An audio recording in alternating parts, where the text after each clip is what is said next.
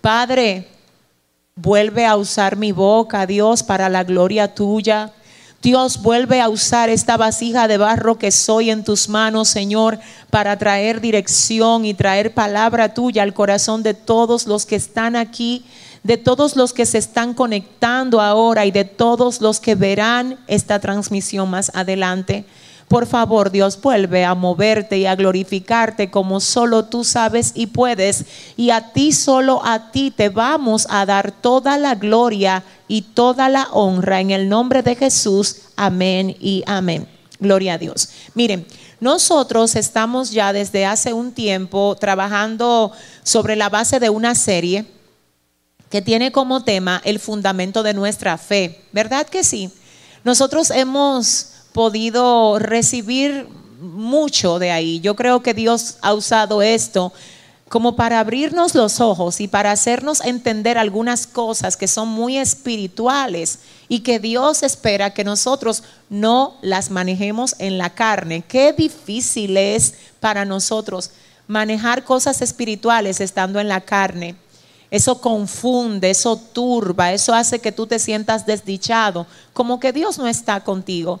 Pero cuando tú lo ves a la luz de la palabra, entonces tú comienzas a entender las cosas del modo como Dios quiere que las entendamos. Y creo que esto es lo que Dios ha hecho con esta serie. A Él sea la gloria. Y hoy, señores, yo ayer dije que no iba, que no quería y que no iba como que a pausar la serie para entrar en lo que vamos a ver ahora. Pero hoy cuando comencé a revisar los apuntes que tengo acerca de lo que voy a comunicar ahora, me di cuenta de que quizás lo mejor, lo más sabio, sería que nosotros hoy hagamos un paréntesis en la serie para observar lo que nosotros necesitamos observar en el día de hoy. ¿Qué es lo que vamos a ver en el día de hoy? Hoy vamos a ver lo siguiente. ¿Es bíblico celebrar la Navidad?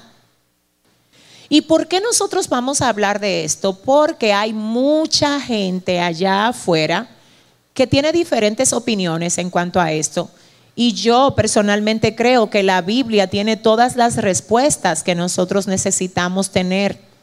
Y cuando usted no tiene esas respuestas, a usted lo pueden confundir. Pero si usted es formado y es, es educado en base a la palabra de Dios, usted va a poder tener un concepto claro de las cosas y sobre todo a la luz de la palabra. ¿Cuántos dicen amén? Amén. Miren, en ese orden yo quiero decirles a todos ustedes que la Biblia no está para nosotros contender. La Biblia no es para contienda con nadie. Al Señor no le gustan las contiendas. Entonces, fíjese algo, hay puntos dentro de lo que es la práctica cristiana que son controversiales. Lo son. Lo son, señores, mucho lo son. Por ejemplo, si la mujer debe cortarse el pelo o si no debe cortarse el pelo, si debe usar velo o si no debe usar velo, si debe la mujer ministrar o si se tiene que callar, que si un cristiano puede beber vino, si no puede beber vino. Son tantas cosas de verdad que traen tanta controversia entonces, mire, yo personalmente vuelvo a decir, entiendo que todas las respuestas están en la palabra. Específicamente esta pregunta que es si el cristiano debe o no celebrar la Navidad es también un punto de controversia y yo lo sé. Y con muchísimo respeto le voy a decir a toda la gente que está ahí conectada que yo no vengo a tratar de moverte de lo que tú crees. Yo solamente vengo con humildad y respeto a mostrar lo que dice la palabra y a mostrar la base sobre la cual nosotros nos aferramos para nosotros celebrar este tiempo. Así que antes de que juzgues lo que vamos a decir aquí, solo te pido que por favor seas paciente y escuches lo que vamos a comunicar con muchísimo respeto no para debatir, no para contienda, no para echar un, desafío con que sí, que, con quién no. No, no, porque no es para eso. Simplemente venimos a tratar de posicionar el punto de por qué hay cristianos que celebran la Navidad, porque no todos los cristianos la celebran. Hay cristianos que no la celebran. Ahora, el que no la celebra no debería de juzgar al que la celebra y el que la celebra no debería tampoco de juzgar al que no la celebra. Vamos a ver lo que dice la palabra en estos términos en el libro de Romanos. Vamos a ver el libro de Romanos hoy que va a ser nuestro texto de base. Específicamente el capítulo 14 del libro de Romanos, Romanos 14 del verso 1 al verso 14. Y yo quiero primero que leamos todo el pasaje y luego vamos a comenzar a ver algunos puntos que buscan encaminar lo que es eh, el sentido del tema que vamos a tratar en la tarde de hoy. Romanos 14, del 1 al 14. Cuando lo tengan, por favor, me dicen amén. Dice así, recuerden que el libro de Romanos lo escribió el apóstol Pablo, ¿verdad que sí? Entonces, Pablo le escribe a los romanos diciendo lo siguiente, recibid al débil en la fe, pero no para contender sobre opiniones. Mm. Pero no para contender sobre opiniones, es lo primero. Yo quiero que ustedes escuchen esto. Usted nunca va a ver a un cristiano sabio, maduro y entendido contendiendo con otro cristiano acerca de cosas que la Biblia nos llama a no contender.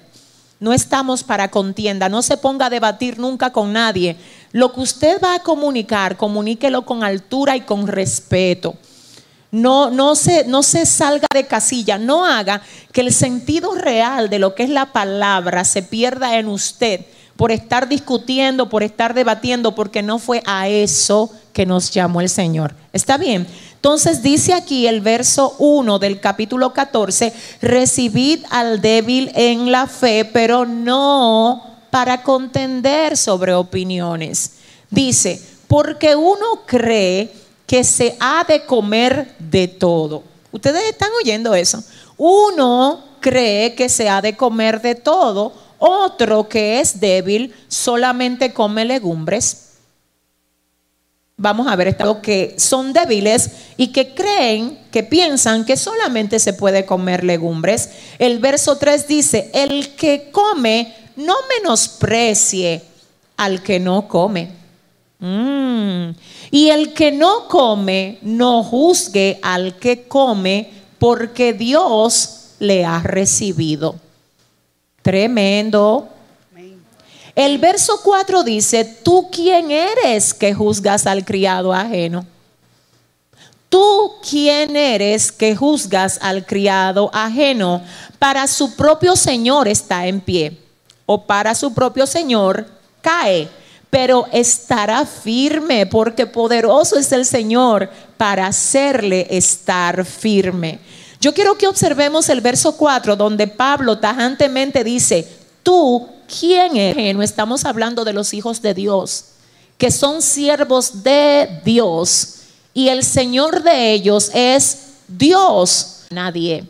Cada vez que usted ve que hay personas que se dan la tarea de juzgar, no conocen el sentido bíblico de lo que es tratar al hermano. Yo no estoy aquí para juzgar a nadie. Una cosa es corregir y otra cosa es juzgar. Las correcciones se hacen en privado. Los reconocimientos se hacen en público. De hecho, la Biblia dice que cuando un hermano peca contra ti, que estando tú y él a sola, no di que con gente, no, no, no, tú y él solo, que tú lo llames aparte y lo corrijas. Cuando tú ves que una persona en público le gusta estar atacando a otro, o que hay personas, oiga bien, que se dan la tarea de corregirte una falta que puede que sea verdad que tú la tengas. Porque yo no estoy justificando que tú la tengas o que no la tengas. Todo el mundo tenemos defectos. Dios está trabajando con todos. Nadie es perfecto. Amén. Y estamos en proceso. Dios está formando en nosotros el carácter de Él. Ahora bien, yo no tengo derecho de llamarte la atención públicamente. No me compete. Yo no te puedo hacer sentir avergonzado, ese no es mi trabajo, yo soy tu hermana. Y cuando yo te avergüenzo a ti, me avergüenzo a mí porque somos parte de un mismo cuerpo donde Cristo es la cabeza. Yo te tengo que cuidar, yo no te puedo exponer. Ahora, el hecho de no exponerte tampoco no significa que yo te voy a estar celebrando los pecados, no es de eso que estamos hablando. Es que te voy a ir al punto de la forma como me dice la Biblia que tengo que hacerlo. Si te veo en una falta, la Biblia dice, si alguno de vosotros ve a un hermano cayendo en un pecado, en una falta, ustedes que son espirituales, restáurenle con espíritu de mansedumbre, no sea que ustedes también caigan en lo mismo. Traten al otro como ustedes esperan que lo traten a ustedes también. Mi alma adora a Dios. Señores, a veces nosotros somos tan tremendos atacando al otro, pero cuando se viene a nosotros, nosotros queremos toda la misericordia del mundo. La Biblia dice que lo que el hombre sembrare, eso también el hombre va a cegar. Vuelvo a decir, no es lo mismo corregir y juzgar. Las correcciones se hacen como en privado. Los reconocimientos se hacen en público. Porque se trata de fortalecerte y animarte, no de, no de humillarte. Tú no, tú no eres mi propiedad. Tú no me perteneces a mí, tú le perteneces a Dios y yo le pertenezco a Dios. Tanto tú como yo tenemos el mismo dueño. Y es ahí donde Pablo viene a decirme, tú quién eres que juzgas al criado ajeno. Ay, Dios mío. Luego dice, para su propio Señor está de pie. Quizás no está de pie a la forma como tú quisieras que esté de pie, pero para su propio Señor está de pie. Aleluya. Quizás no está llenando las expectativas tuyas, las tuyas no las llena, porque tú quieres otra cosa en ese hermano, pero sabes que al final no, importa lo que tú quieras. Importa lo que Dios está haciendo con ese hermano. Importa que no esté en el mundo donde estaba cuando el Señor lo encontró. Importa que ya no está en la misma posición de perdición que estaba cuando... Ay, Padre. Hermano, vamos a cuidarnos. Diga conmigo, tengo que cuidarme del juicio. Yo sé que el tema es la Navidad, pero yo tengo que hacer una plataforma aquí. ¿Ustedes me permiten? Miren, le voy a decir algo. No hay una gente que se respete más en lo que es, iba a decir la iglesia, pero no debo de decir la iglesia, porque realmente no es solo la iglesia. Es también en tu trabajo, en tu familia, en cualquier lugar donde tú te desenvuelvas. Se te respeta tanto cuando tú eres una persona que proteges, cuando tú le cuidas el corazón a los demás cuando no se te ve maldad, cuando no se te ve intención por destruir, tú te ganas el respeto de la gente.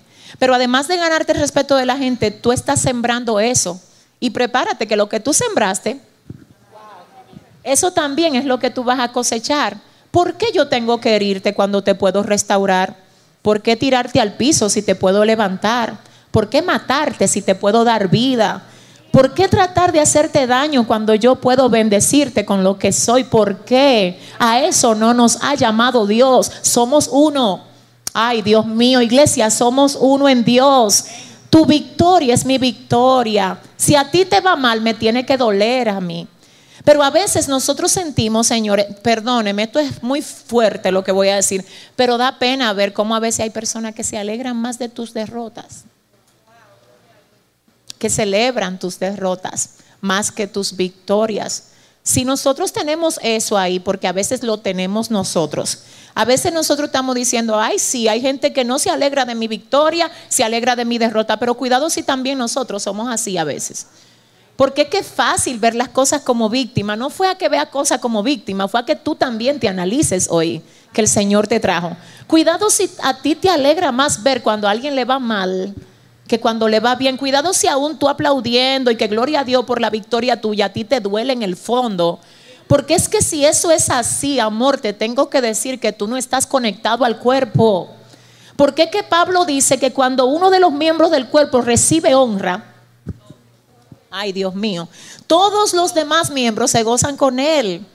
Dios mío, ustedes están entendiendo si nosotros entendemos bien el sentido de lo que es el cuerpo de Cristo, vamos a celebrar tanto que se levanten ministerios y nunca lo vamos a ver como una amenaza.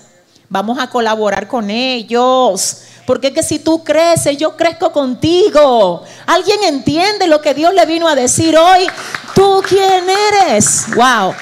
¿Tú quién eres que juzgas al criado ajeno? ¿Y qué más dice Cristina en el verso 5? No, espera, perdón. Eh, no, sí, estoy todavía en el 4, lo iba a saltar, pero espérate, porque hay algo interesante aquí. Dice, ¿tú quién eres que juzgas al criado ajeno? Luego dice, para su propio Señor está en pie o cae, pero estará firme, porque poderoso es el Señor para hacerle estar firme. Dios mío. El que lo llamó, lo sostiene. El que lo llamó, se encarga de él, se encarga de ella. ¿Quién te dijo a ti que a ti te pusieron el cargo de encargarte de una gente que tú, tú no traíste esa persona aquí? Así que si tú no la traíste, de, suéltala, deja que Dios trabaje. Y si tú no puedes edificar, deja que Dios lo edifique con otra persona que se quiera dejar usar por él. Si ese aplauso es para el Señor, déselo bien. Entonces el verso 5, ¿qué dice el 5, Cristina? Uno hace diferencia entre día y día, otro juzga iguales todos los días. Cada uno esté plenamente convencido en su propia mente. El que hace caso del día lo hace para el Señor y el que no hace caso del día para el Señor lo hace.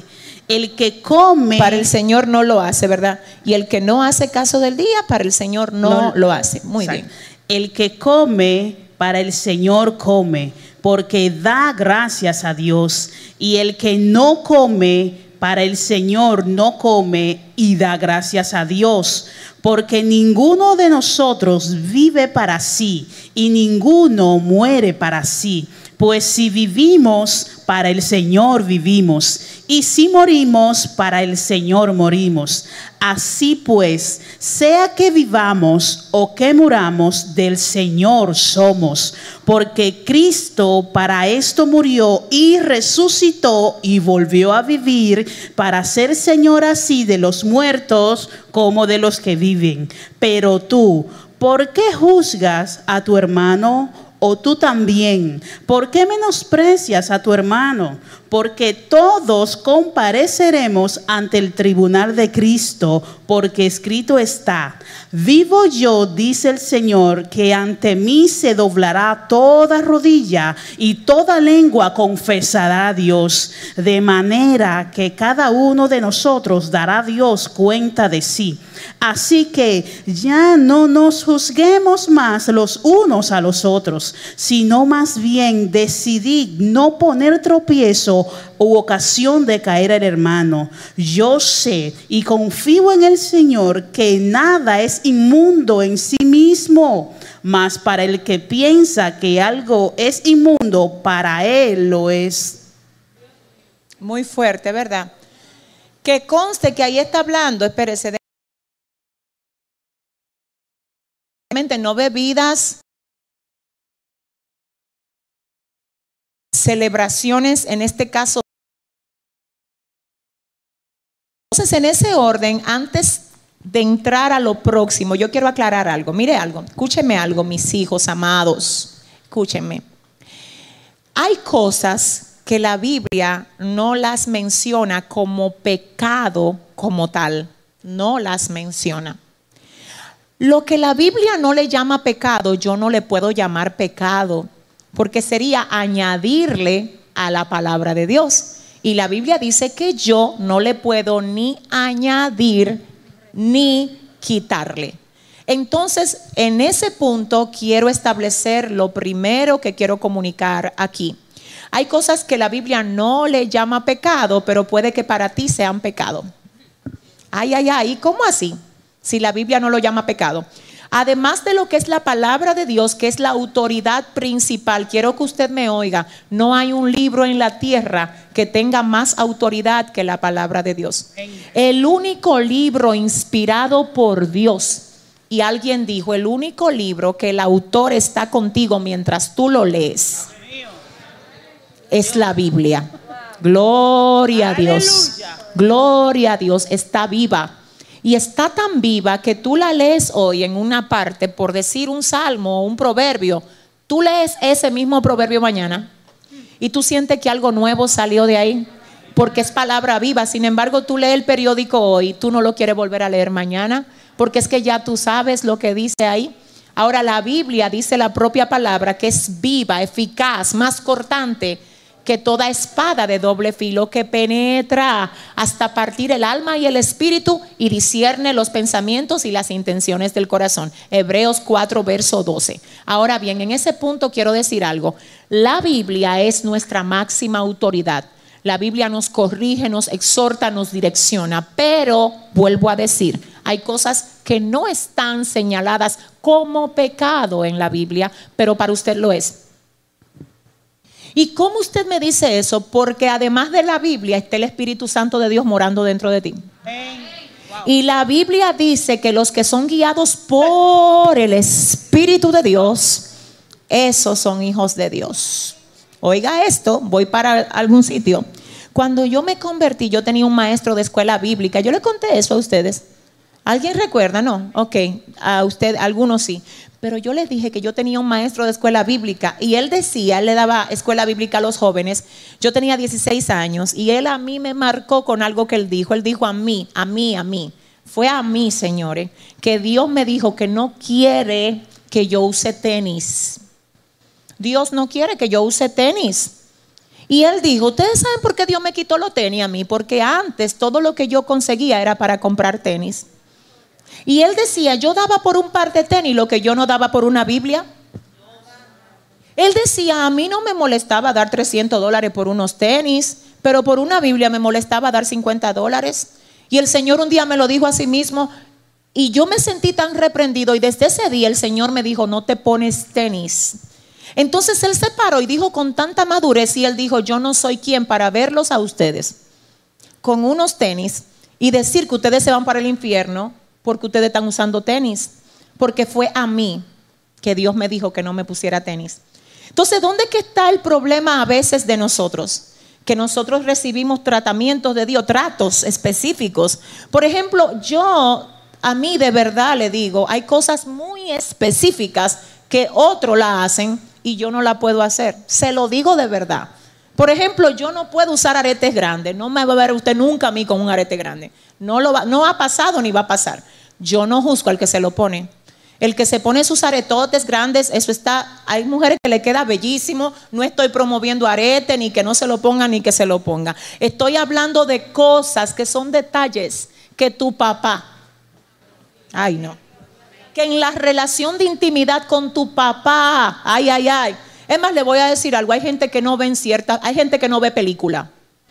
No, que son películas sanas. Ellos no la ven porque según el trato de Dios en ellos, ellos entienden que no, que esas dos horas que dura una película, oiga esto, ellos la pueden pasar orando, leyendo una Biblia. Yo soy quien para decirle a una persona que no ve película, tú eres un religioso, no te puedo decir eso porque si ese fue el trato de Dios contigo. Gloria a Dios por ese trato.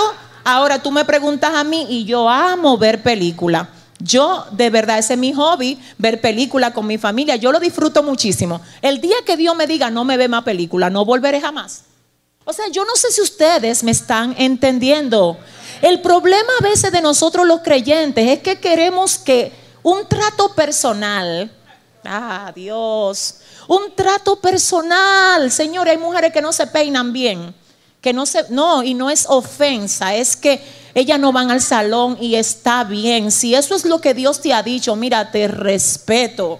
Pero ¿por qué tenemos la que vamos al salón que acabar con la que no van al salón? Señores, Dios mío, dile al que te queda al lado, pero ¿qué es esto? ¿Eh? Acabando, despedazándonos. Que mira, que Señor, eso no es de Dios. Eso no es de Dios. Ahora, mire, le voy a decir una cosa. Eh, yo siento al Señor aquí y nos estamos moviendo a algo. Porque es que yo no vengo aquí a vaciar y que, que si la Navidad, no, yo quiero establecer un punto aquí. Por ejemplo, mira, hay personas que dicen, bueno, la mujer no se puede poner pantalón. Otro dice, no, sí se puede poner si es decente. Según lo que el Espíritu Santo le diga a usted, usted me va a decir, no, porque la Biblia dice en el libro de Deuteronomio que la mujer no se puede vestir como hombre, ni el hombre como hembra. Y yo te tengo que decir que en ese tiempo no habían pantalones. Yo te tengo que decir que en ese tiempo lo que habían eran túnicas. Así que tanto el hombre como la mujer usaban túnicas. Y lo único que diferenciaba una túnica de mujer a una túnica de varón era la costura. ¿Alguien está entendiendo? Era la costura, alguien dice los colores, pero no era un pantalón o una falda, mi amor. Entonces yo te tengo que decir, hay gente que no lo usa y yo soy quien para juzgar al que no lo usa. No puedo. Ahora bien, voy para allá. Espérate, el problema no es el pantalón ni la falda, es el pudor. ¿Tú sabes a qué si la palabra le llama pecado? A que la mujer no vista con pudor. Y te tengo que decir que hay faldas que son 20 mil veces más indecentes que cualquier pantalón. Así que el problema no está en la falda ni en el pantalón, está en el corazón.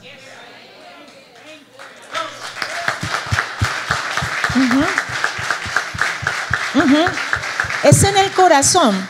Porque te tengo que decir algo, perdone, me voy a pisar ahora unos lugares medio, pero es así. Hay mujeres que de verdad se visten, no sé si es porque vienen arrastrando. Eso puede pasar, que todavía no se haya sido libre por completo de lo que se venía arrastrando de allá atrás.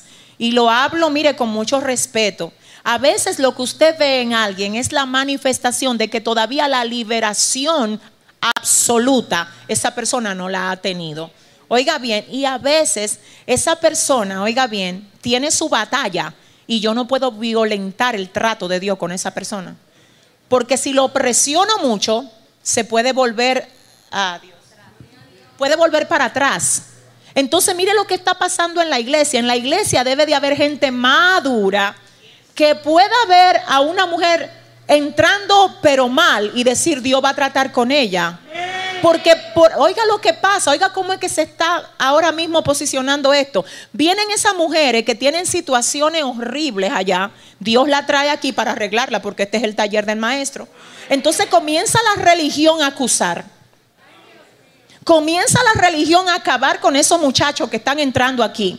Que si la pelá, que si el tatuaje, yo no apoyo nada de eso. Pero déjamelo ahí con tu tatuaje. Déjamelo ahí con la pelada, déjamelo aquí. No me lo lleve para allá atrás otra vez, que fue que valió sangre, mi amor.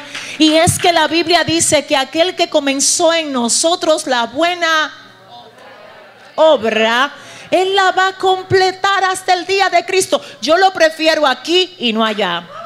Yo lo prefiero aquí y no allá. ¿Alguien está entendiendo? Entonces, mire qué es lo que pasa a ver, porque ahorita yo quiero, yo quiero cuidar lo que digo. Yo no estoy apoyando que una mujer se vista indecente, no, señores. Ahora lo que estoy diciendo es que a veces la forma como se viste habla de que no es libre todavía.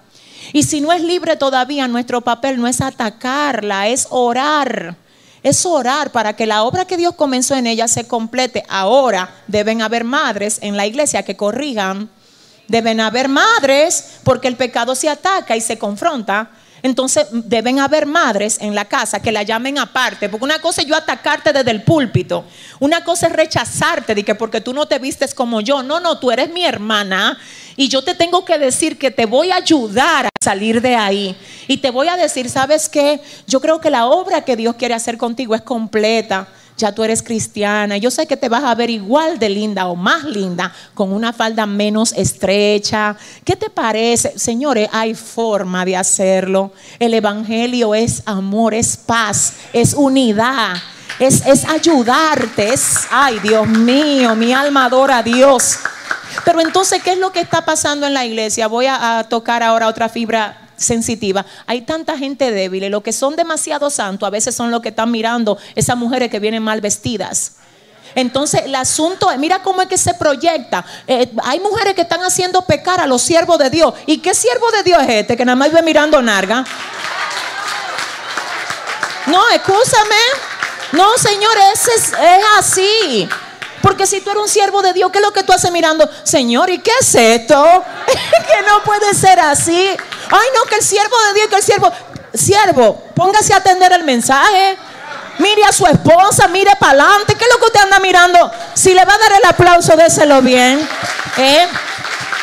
Entonces, ahora bien, en ese punto, yo quiero que usted oiga, en ese punto, porque yo voy hacia algo, mire, en ese punto, eh, le voy a decir algo, y esto es delicado. Eh, si bien es cierto que Dios la obra que comienza la completa, los líderes de la iglesia también tienen que ser prudentes y no darle liderazgo a personas que todavía no están procesadas. Ay, a personas que no están procesadas lo suficiente. No estoy hablando de gente perfecta, nadie lo es. Te estoy hablando de que tienes que cuidar a quien tú le das posición. Porque a veces la gente todavía no está procesada al nivel de proyectar a Cristo en pudor, en conducta y en madurez. Ahí Dios te trabaja. Ahora, cuando te pongo aquí, ya no es que Dios te está trabajando, también Dios te está usando para impartir. Entonces tú enseñas lo que sabes, tú impartes lo que eres. Entonces, cuando yo comienzo a poner a una persona a dirigir algo sin estar debidamente procesado para esa dirección determinada, yo estoy haciendo que eso se multiplique en los demás. ¿Alguien está aquí? Porque entonces la gente va a decir, pero si eso es el líder, pero fulanita es líder y se pone la falda por aquí, eso no es de Dios.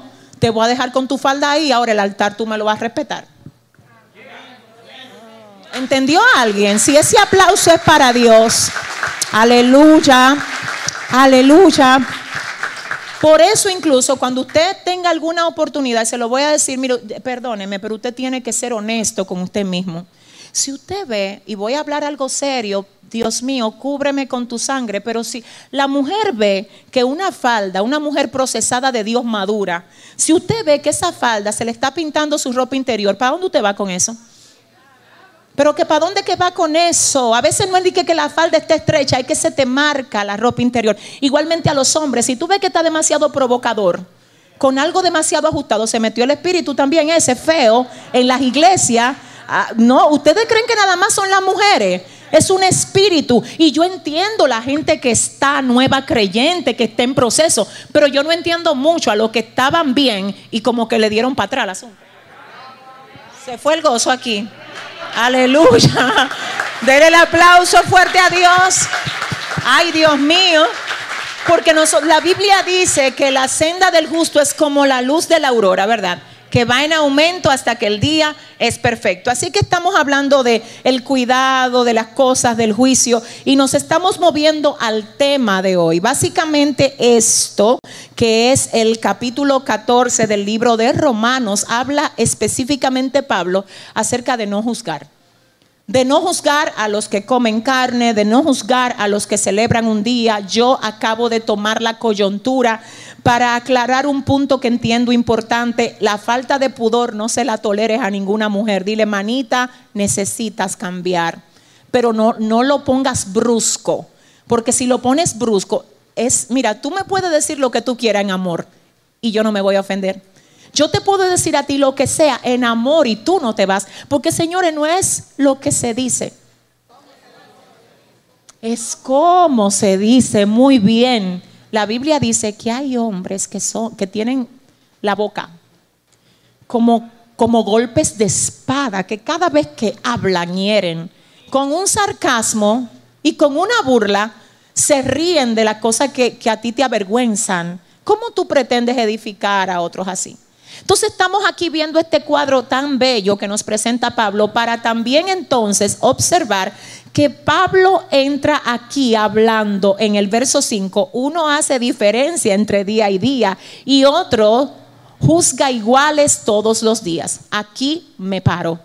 Dice el verso 5 de Romanos, uno hace diferencia entre un día y el otro día, y otro juzga iguales todos los días. Cada uno esté plenamente convencido en su propia mente. El que hace caso del día lo hace para el Señor, y el que no hace caso del día para el Señor no lo hace. Ahora bien, vamos a ver, ¿es bíblico celebrar la Navidad? En ese punto, es bíblico que la palabra Navidad no está en la Biblia. No está en la Biblia. Oiga bien, la palabra Navidad no está en la Biblia. El término Navidad literalmente significa natividad o nacimiento, pero no está en la Biblia. Amén. De hecho, el término Navidad comienza a usarse a partir del año 300 al 330 después de Cristo, según la mayoría de los historiadores. Vamos a aclarar esto, vamos a poner todo en claro. El término Navidad no está en la Biblia, significa nacimiento o natividad y comienza a usarse a partir del año 330 al 350 según la mayoría de historiadores. Ahora bien, ¿cuál es el origen de la Navidad? Y aquí es que está el problema de mucha gente. ¿Cuál es el origen? ¿Cómo celebran Navidad si la Navidad tiene un origen pagano? Quiero que usted sepa que ellos tienen la razón. El origen de la Navidad es pagano, nadie se me asuste. De hecho, oiga bien, el 25 de diciembre correspondía a un festival de cuatro a cinco días que se celebraba para honrar al dios Sol. Ahora bien, usted dirá, pero entonces, ¿cómo así? ¿Cómo entonces nosotros estamos celebrando la Navidad? Déjeme explicarle antes que nada en qué consistía esto. Entre el 21 al 22 de junio es cuando ocurre el solsticio de verano, que es cuando el sol está más alejado del Ecuador. Oiga bien, es cuando el sol está más alejado del ecuador. A partir de ahí, las horas del día se van haciendo más cortas y las de la noche se van haciendo más largas. Es por eso que en el tiempo donde se está acercando el invierno o el mes de diciembre, las oscurece más temprano. Es correcto. Si usted ha ido a los Estados Unidos, es muy posible que usted note que allá a las 4 de la tarde en tiempo de invierno ya es de noche. Porque se trata de un tiempo, ¿verdad? Basándonos en lo que tiene que ver con los movimientos del sol y demás. Y específicamente a este tiempo es que se hace referencia el festival de la celebración del 25 de diciembre. ¿Por qué? Porque desde el 21 al 22 de junio se comenzaba la pelea entre las horas que se acortaban del día para que la noche fuera más larga. En la antigüedad se entendía que el día le hacía honra al dios sol y que había un dios que regía la noche. Así que se entendía que el día peleaba con la noche y que tanto el día tenía un dios que lo representaba, en este caso el dios sol, así como la noche tenía un dios que lo representaba, que era el dios de la luna o el dios de la oscuridad.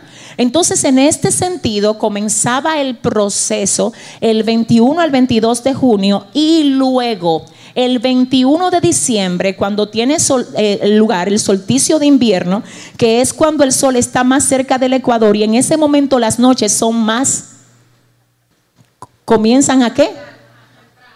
Comienza entonces a tomar la normalidad de lo que era antes de que comenzara el tiempo que se da del 21 al 22 de junio. Es decir, desde junio hasta diciembre hay un tiempo donde las noches son más largas. Después que entra diciembre, a partir del día 21, se entiende que rompe el dios sol, que gana la batalla por encima del dios de la oscuridad.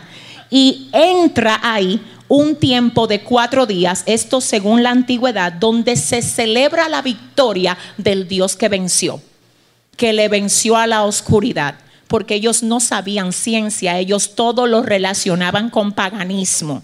Así que se entendía que había una batalla grandísima entre el Dios del día y el Dios de la noche. Cuando se ganaba la batalla, según ellos, el Dios Sol, el día 21 del mes de diciembre, porque venció sobre la oscuridad, entonces se le honraba el 25 de diciembre como el supuesto día del nacimiento de ese Dios pagano. Así que lo que se celebraba en la antigüedad en ese tiempo era el nacimiento de un Dios pagano, porque se, entendía que ganaba la batalla sobre la oscuridad.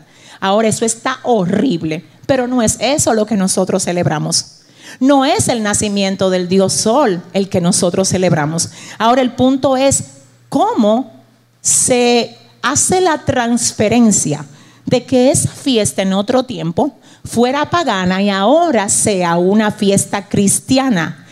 La transferencia a esto se hace específicamente con el mandato o con el gobierno del emperador Constantino I o Constantino el Grande, quien legalizó la práctica del cristianismo y quien es considerado el primer emperador cristiano.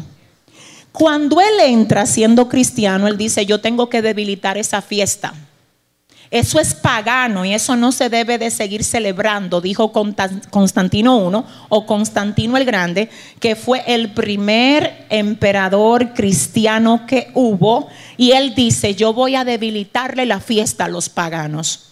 Y ya en vez de celebrar el nacimiento del dios Sol el 21 y hasta el 25, yo voy a establecer que se celebre el nacimiento del sol de justicia, que es Jesucristo.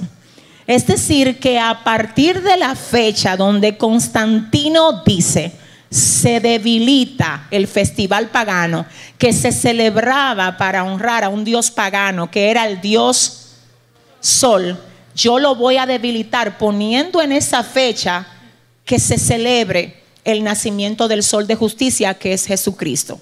En ese orden se tiene que entender de llano, de plano, que Jesús no nació en diciembre. Oiga bien, no nació en diciembre. Y usted me va a decir, ¿y por qué usted lo afirma? Yo quiero que usted vaya conmigo ahora al libro de Lucas capítulo 2, el verso 8, a ver qué nos dice. Libro de Lucas capítulo 2, el verso 8.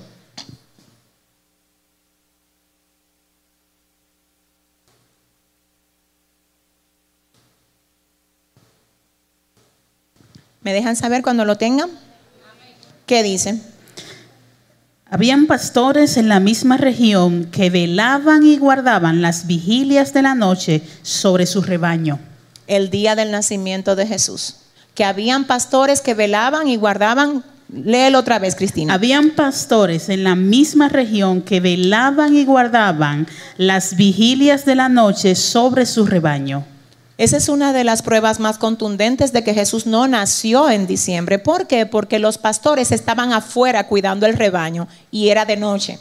Se habla de vigilia de la noche. Ahora, en el mes de, en el mes de diciembre y en el tiempo de invierno nadie puede pastorear ovejas en Israel. Es ilegal porque no se puede exponer a los pastores a una temperatura congelante como la que hay en el mes de diciembre. Así que se entiende, según la mayoría de estudiosos, que Jesús debió de nacer entre el mes de junio al mes de agosto. ¿Está bien? Entre junio y agosto. Ahora el punto aquí es el siguiente. Si Jesús no nació en diciembre, ¿por qué lo estamos celebrando? Yo le voy a decir algo a ustedes. Yo estoy clara de que no nació en diciembre pero yo celebro el hecho de que se haya tomado un día para honrar que ah, nació. Porque si no se toma, si le va a dar el aplauso, déselo bien. Oiga lo que es que pasa con tomar un día para conmemorar el nacimiento, que no es ese día. Ahora, si yo tuviera la oportunidad de celebrarlo el mismo día, pero no se dio así. Ese no fue el modo como la historia lo acomodó. Ahora yo doy honra y gloria a Dios porque hay un día en el año en el que se puede conmemorar ese nacimiento. No de que nació un hombre llamado Jesús, sino que nació Dios en un hombre. Entonces, ¿cómo no vamos a honrar eso? ¿Cómo no vamos a honrar eso? Quiero que usted oiga. Supe de un, de un amigo que él recibía niños en un albergue, un pastor de El Salvador. Y él dice, mira, hay muchos de los niños que están aquí que yo ni siquiera tengo idea de cuándo nacieron. No sé, pero yo cogí un día para celebrarle el cumpleaños.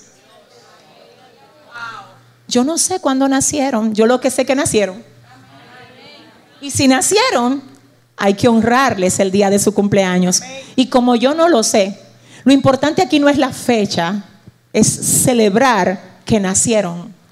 Entonces, mire qué es lo que pasa. Yo tengo que decirle a ustedes que aunque no es la fecha correcta, cuando usted lo celebra de la manera correcta, con el sentido correcto, ay, porque no hay una fecha del año donde la gente preste más atención. Bueno, está esa fecha y está la fecha de la cuaresma. Esas son las fechas donde la gente se sensibiliza a oírte un mensaje a que tú le prediques, a que tú le presentes a Jesús como su Salvador, porque están abiertos. Ellos saben que la Navidad se trata de que nació un rey, de que nació un rey.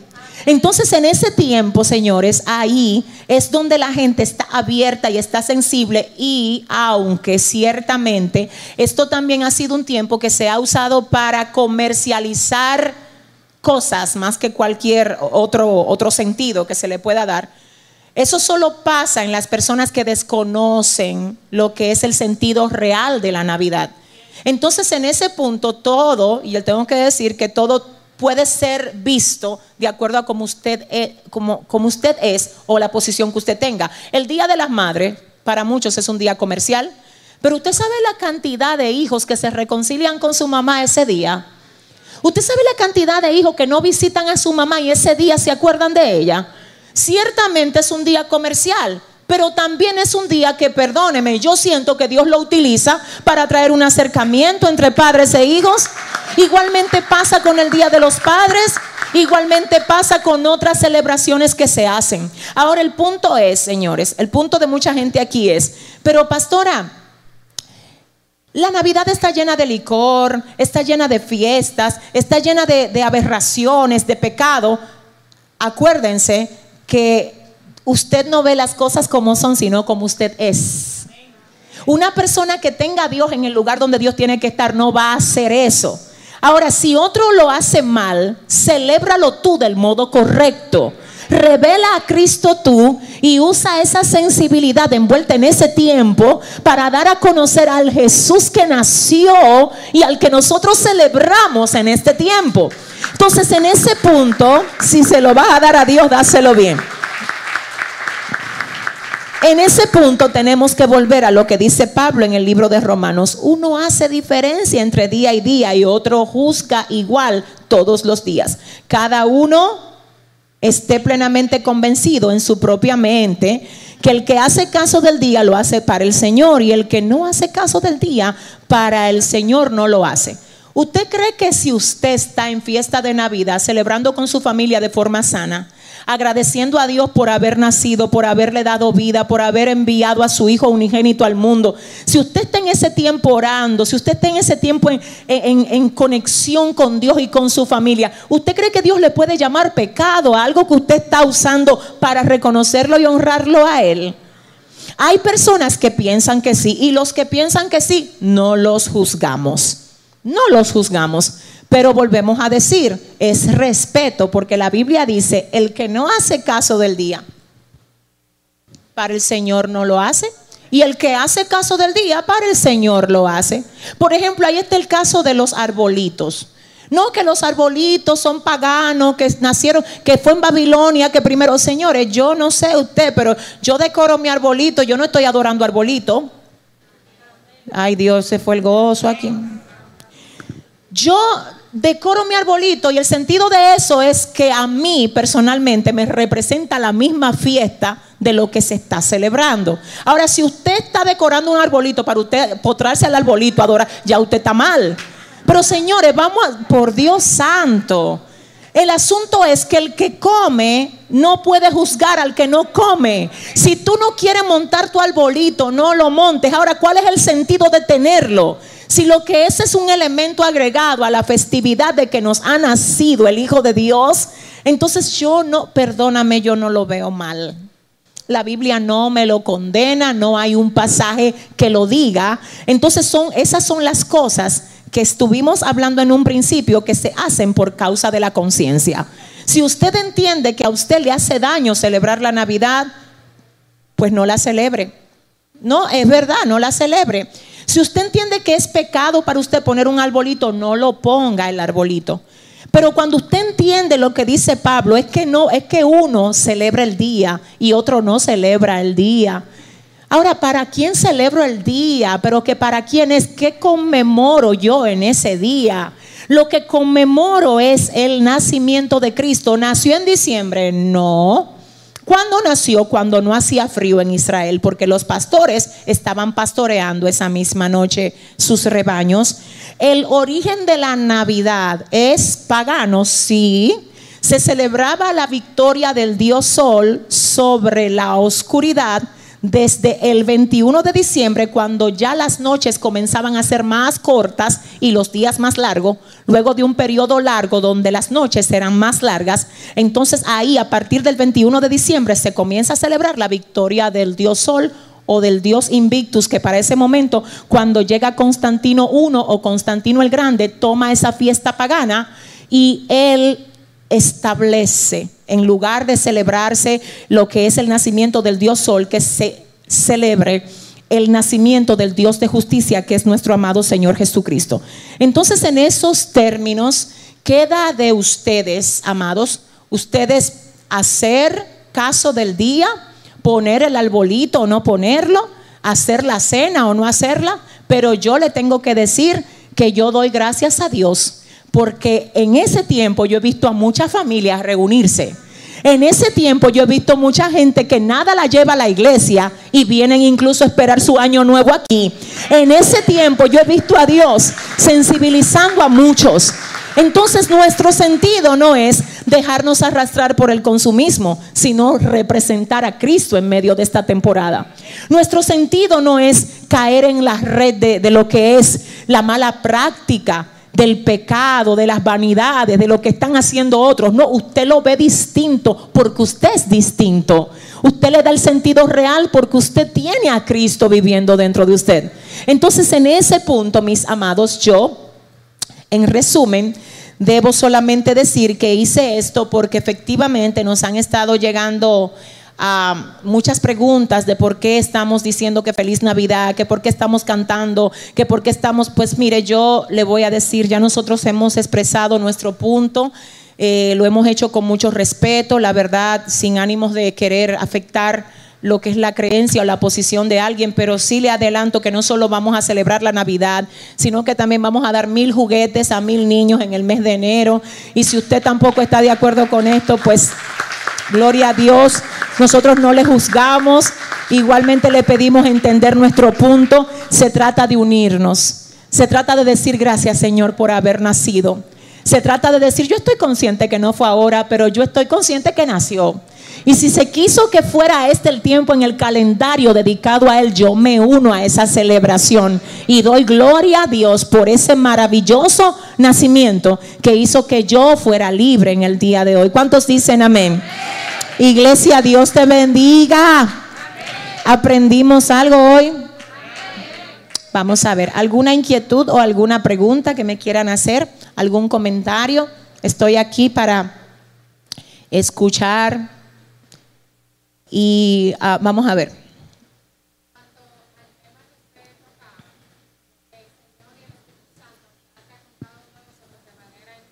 Vamos a esperar que te den un micrófono porque eh, voy a escuchar tres opiniones o tres comentarios aquí adelante. Y es muy importante que esto se, se diga y se haga ahora porque ciertamente estamos abiertos. Vamos a ver. Dios le bendiga. En cuanto al tema que usted trataba, de que el Espíritu Santo trata individualmente con cada uno de nosotros, yo tuve la experiencia personal de que cuando teníamos reuniones, ya siendo cristiana, en el trabajo, servíamos una copa de vino. Y uno de esos días que servimos una copa de vino, en mi oración de la noche, el Señor me trató personalmente conmigo y me hizo leer el versículo de la mujer virtuosa y ahí yo pude entender que Él me decía personalmente a mí que yo no necesitaba tomar vino, que no era, eh, yo no estaba deprimida, que no, eso era de gente que estuviera deprimida o de personas que podía caer en algún vicio, tomar alcohol. Y yo pude entender de que estaba tratando directamente conmigo. Y me tocó mucho eso que usted acabó de decir, porque a cada uno el Señor lo trata de manera especial. Y que como mujer, Él exigía de mí una consagración especial. Muy fuerte, bendito Dios. ¿Sabe que ahora que mencionas lo del vino, yo no tomo vino, nunca he tomado vino y me ha tocado estar en lugares donde hay cristianos que yo respeto mucho, que sí toman vino. Y fíjate que cuando yo, ellos me dicen, ¿usted toma vino? Yo les digo, yo no tomo vino. Ellos no se sienten mal porque yo tomo vino, pero yo tampoco no los juzgo. No estoy mandando a nadie. dije que no tomo yo vino, yo no tomo. Tampoco no juzgo. Señores, son tratos especiales. Ahora sí voy a decir algo en ese punto. Y se lo digo con todo mi corazón. Yo les recomiendo a usted que si usted viene con esos espíritus de allá atrás del mundo, de alcoholismo, de adicción a cosas, mire, le voy a decir, siento al Espíritu Santo, no la mire la botella de vino, no la vea no que la Biblia dice que, mire, señores, mire, le voy a decir algo. Aprenda a no jugar con el fuego. Esta mañana yo, yo compartí algo en las redes porque amanecí con eso en mi corazón, ahí adentro de mí, que me decía el Señor, hay gente que está jugando con fuego. Hay gente que se está acercando mucho al borde y se, van a ir a la deriva, se van a, a derrumbar porque están jugando con fuego. Entonces están buscando versículos para justificar cosas que ellos saben que pueden ser una trampa y un resbaladero para ellos. Si usted fue libre de algo, no lo visite.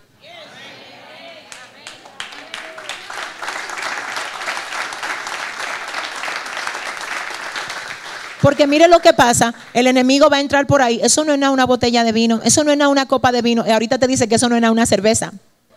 Y luego cuando tú vienes a ver que eso no es nada, ya tú estás más descarriado que el diablo. No, señores, en serio, es en serio. Entonces usted tiene que saber dónde dice peligro y cerrar brechas. Si a usted Dios lo sacó de la pornografía, ¿qué es lo que usted hace mirando esa serie de basura de Netflix?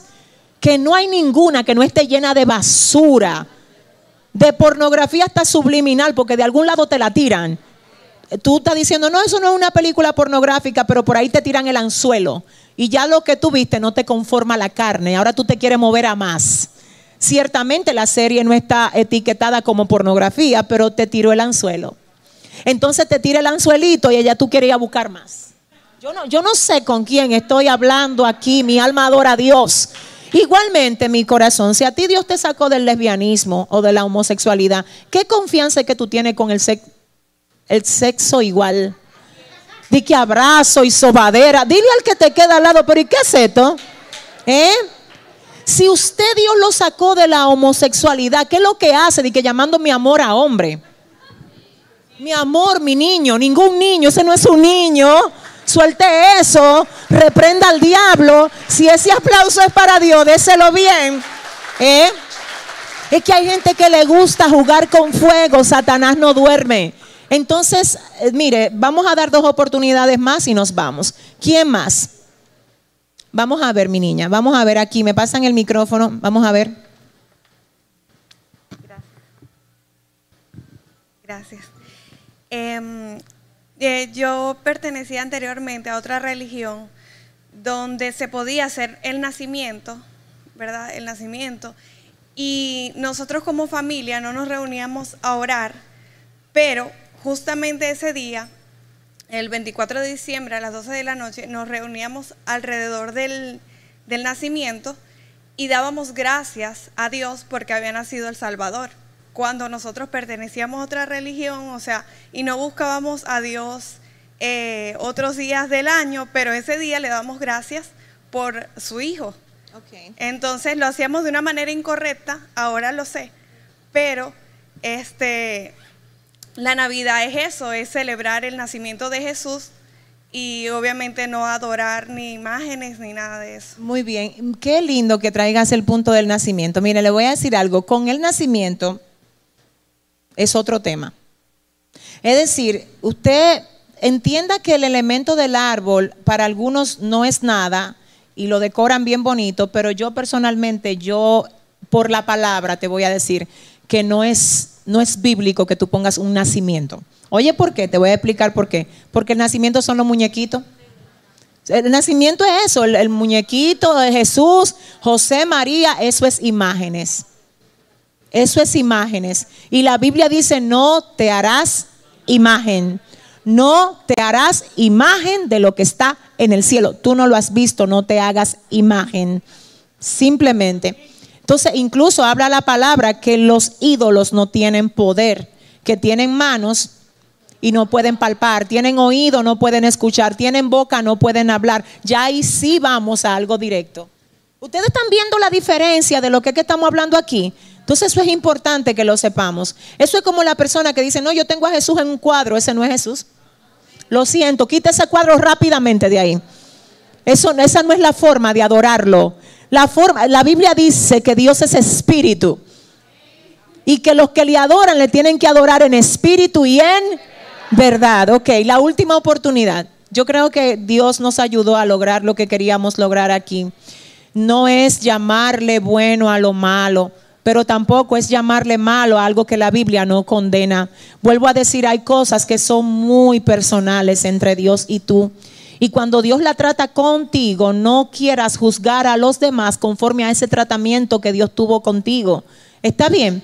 Ahora, lo que es pecado, es pecado para ti, es pecado para mí. Pero tiene que estar en la palabra, porque yo no le puedo añadir ni le puedo... ¿Estamos claros? Ok, ya la última oportunidad para irnos. Dime, mi reina. Aquí. Bueno, allá. eh, acorde con lo que usted dijo sobre las imágenes, incluso cuando Jesús eh, convocó a Moisés al monte para mostrárselo, para mostrársele dentro de la salsa ardente, Jesús no le mostró imagen y Jesús decía que por esa razón no se mostró a él para que no se distorsionara el pueblo haciendo eh, adoración a imagen, porque Jesús es espíritu. O sea que Dios eh, no ha mostrado ninguna característica de Él por eso mismo, para que nadie haga imagen de lo que es Él, sino que Él es espíritu. Amén. Gloria a Dios. La última. Bendiciones. En el mismo sentido que decía la hermana Ingrid, y usted decía ahora que cuando el Señor nos prohíbe es a nosotros un trato personal, van dos cosas que el Señor me prohíbe y es por su palabra. Directamente me envía, ve a tal libro, a tal versículo. Primero me prohibió, yo no tomaba alcohol cuando estaba en el mundo, pero me tomé una copa de vino el día de mi cumpleaños. Todas mis amigas se durmieron, yo me quedé despierta para leer la palabra y me envió a la palabra donde decía, no tomarás vino. Yo ni siquiera seguí leyendo. Dije, no, Señor, hasta aquí. Al siguiente día me pasaron una copa de vino. ¿Tú no quieres vino? No. Yo dije, hasta aquí, Señor. Y otras cosas me la ha prohibido a través de revelaciones y sueños. Lo primero que el Señor me prohibió y me envió a la palabra, yo siendo nueva creyente, aquí tenía creo que tres días, y me dijo, glorificar el cuerpo para Cristo. Y hoy es el día que lo testifico aquí. Me he mantenido firme hasta lo que Él me ha ayudado. Gracias a Dios como su templo que soy. Amén. Bendito Dios. Ay, Dios mío, qué tremendo, qué tremendo. Dios está aquí. Bueno, mis amados, yo voy a solamente asegurarme de algo, ya para que oremos por las ofrendas y demás. Díganme algo. ¿Qué se celebraba anteriormente el día 25 de diciembre? Vamos a ver, ¿quién se lo aprendió? Vamos allá. El nacimiento de un dios pagano que era el dios sol. ¿Por qué se celebraba el nacimiento de ese dios pagano en ese tiempo? ¿Alguien recuerda? Recuerdan que del 21 al 22 de junio entrábamos en un solsticio, ¿verdad? Donde las noches comenzaban a ser qué? Más largas, ¿verdad? De lo que acostumbradamente eran.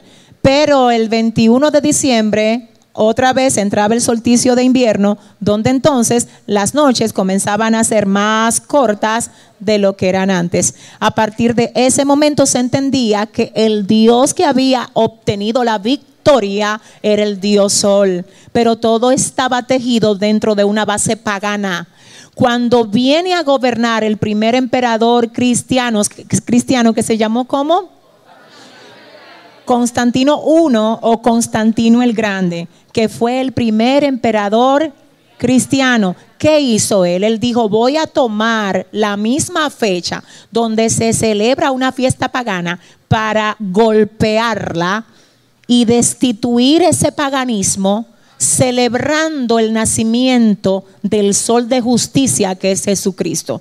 ¿Jesús nació en diciembre? no nació en diciembre.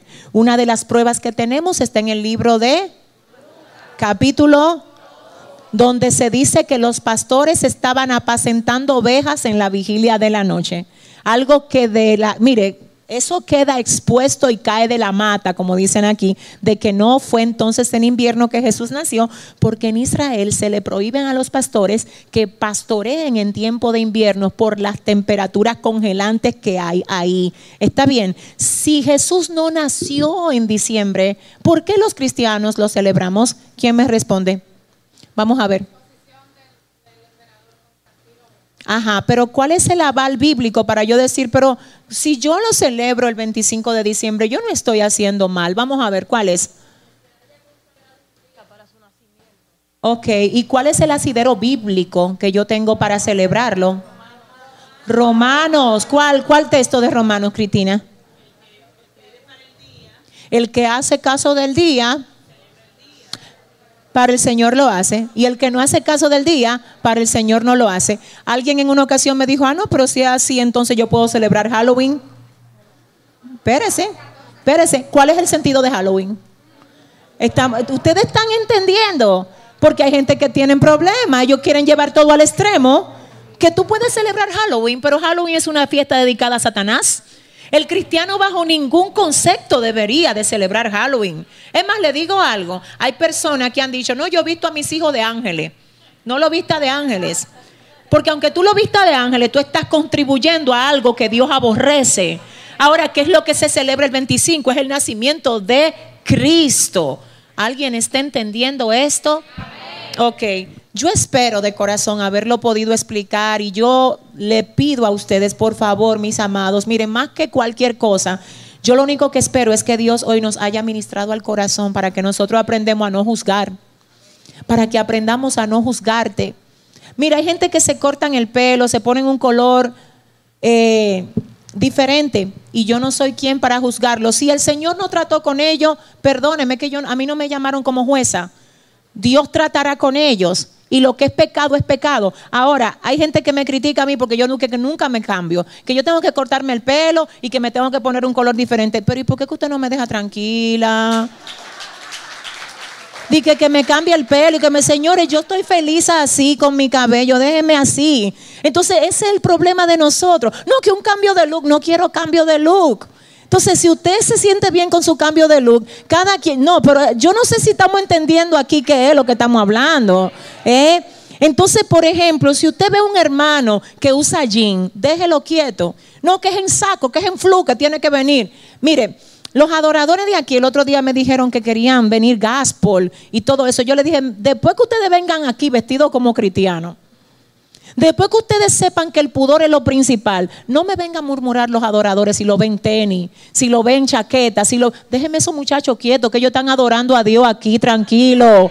No, que se tienen que poner flu. Que, ¿Quién le dijo a usted que se tiene que poner flu? Yo no sé si alguien está entendiendo eso. ¿eh? Iglesia, Dios te bendiga. ¿Cuántos están contentos porque estamos de fiesta?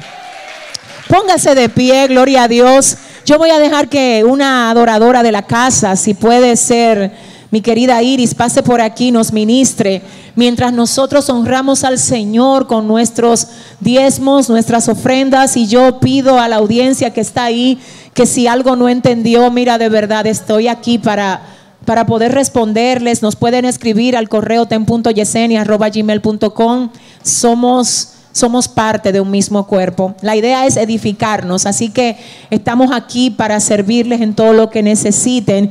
Y antes que nada, yo quisiera ahora aleluya, pedir a Dios, amén, para que Dios sea cubriendo el corazón de cada uno de sus hijos, para que nosotros podamos permanecer firmes en medio de tanto bombardeo, a veces, a veces de dentro de la misma iglesia cuando no se supone. Amén. Pero asimismo yo quiero que ahí donde tú estás me ayudes a orar para que Dios siga trabajando en aquellos con los que tiene que seguir trabajando. Que Dios siga formando su carácter en nosotros y que sobre todo lo que hagamos siempre sea para glorificarlo a Él en el nombre de Jesús. Oremos a Dios. Padre, gracias por este tiempo. Gracias Señor por habernos otra vez, por haberte movido, por haber confrontado nuestro corazón para ayudarnos a ser mejor para ti, Dios. Espíritu Santo, perdónanos, Dios. Perdona nuestras ofensas. Perdona, Dios, las veces que te fallamos. Nunca dejes de corregirnos, Señor. Siempre háblanos. Ayúdanos a ser mejor, Dios. Guarda nuestro corazón y que podamos cada día más parecernos a ti, Señor. Padre, y si hay algo que estamos haciendo que no te da gloria, Señor, trátalo con nosotros, porque estamos aquí para hacer que tus deseos se cumplan en nosotros.